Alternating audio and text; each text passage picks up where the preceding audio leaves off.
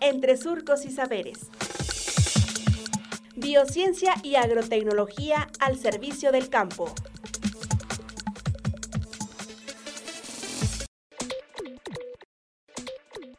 Tipos de malla sombra, parte 2.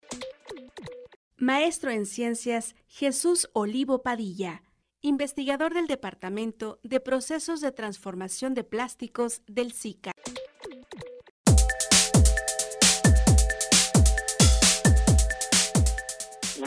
Que olvidé mencionar de las sombras es el sombras metalizadas. Lo recordé en este momento porque se utilizan mucho en el interior del invernadero. ¿Qué es esto de metalizadas? Pues resulta que la laminita o el hilito de plástico tiene un recubrimiento de aluminio. Entonces se teje y ese recubrimiento de aluminio es muy eficiente para rebotar la luz del sol. Y pues bueno, este es de los que se parecen más el tejido al tejido de las arpilleras. Es un, es un cuadro más grandecito y entonces nos permite poder controlar muy bien la sombra adentro del invernadero. Entonces tiene esas ventajas. Enfría o reduce la temperatura de lo que está abajo de la malla sombra, permite el paso de los gases, la, humedad, el vapor de agua, permite muy bien el paso del viento, lo cual hace que la estructura pues sea mucho más esbelta, no necesitamos una estructura robusta, aun y cuando tengamos una grande extensión cubierta por la malla sombra.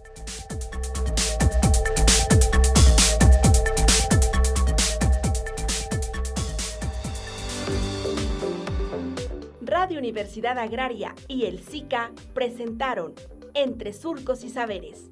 Hasta pronto.